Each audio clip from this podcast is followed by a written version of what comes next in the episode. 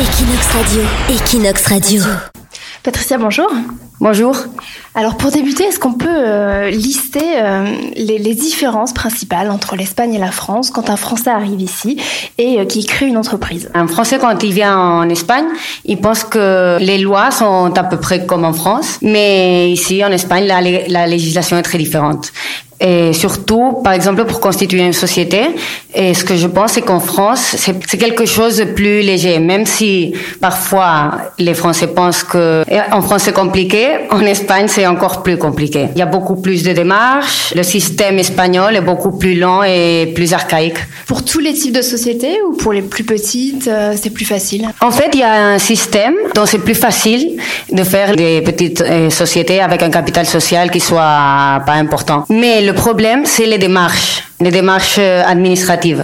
Parce que si pour les Espagnols, elles sont compliquées, et pour les Français encore plus, parce que la langue, c'est, c'est déjà une barrière importante. Et il y a beaucoup d'informations sur Internet. Le problème sera après, que la, la pratique, c'est pas et ce qu'on peut lire. Euh, est-ce que les Français ont encore des stéréotypes sur la création euh, de sociétés en Espagne? On expliquait tout à l'heure, on, a tendance à penser que c'est plus simple. Est-ce qu'il y a d'autres choses que vous vous rencontrez euh, de, de, personnes qui viennent ici et qui ont une idée préconçue euh, sur la création d'entreprises en Espagne? Par exemple, que les Espagnols et ne sont pas sérieux et, y a, et qui parfois c'est vrai. Bon, la lenteur administrative, qui est un stéréotype qui est vrai aussi et que les Espagnols, n'aimons pas les Français. Mais en fait, les, les Catalans, oui. La Catalogne, elle est, bon, elle est très près de la France, non? Et quand il y avait la dictature ici en Espagne, et les Catalans et souvent croiser la frontière parce qu'ils aimaient beaucoup la culture française. Par exemple, mes parents, ils, ils ont décidé de, que j'aille au lycée français ici à Barcelone parce qu'ils ils aimaient beaucoup la culture française. C'est plus facile pour un Français d'installer son entreprise à Barcelone qu'ailleurs en Espagne? Moi, je pense que, en fait, nous les Catalans, on comprend mieux les Français.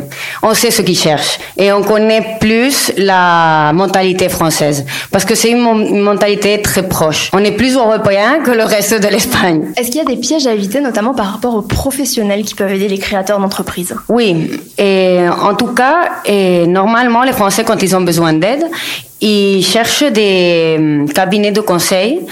Et ce sont des anciens experts comptables qui se sont convertis un peu pour trouver des nouveaux clients. Et en fait et après il y a beaucoup de problèmes. Parce que ce sont ce sont pas les experts comptables qu'on connaît en France c'est des gens qui font les impôts seulement. C'est des gens très mécaniques. Et pour conseiller bien conseiller légalement ils ont pas les compétences. Alors après les gens trouvent des problèmes. Parce que nous normalement quand on a eu quand on a les clients français souvent ils viennent parce qu'ils ont des problèmes postérieurs la législation fiscale, elle est très compliquée en Espagne. Il y a des choses qui sont très semblables à la France, par exemple la TVA, mais il y a d'autres qui sont beaucoup, beaucoup plus compliquées. Les, les avocats ici en Espagne sont les gens qui, normalement, font toutes les créations d'entreprises et gèrent les investissements parce que l'avocat en Espagne, c'est pas comme un avocat en France. Ici, les, les, les gens, ils ont un avocat comme si c'était un ami. Merci beaucoup, Patricia. Equinox Radio. Equinox Radio.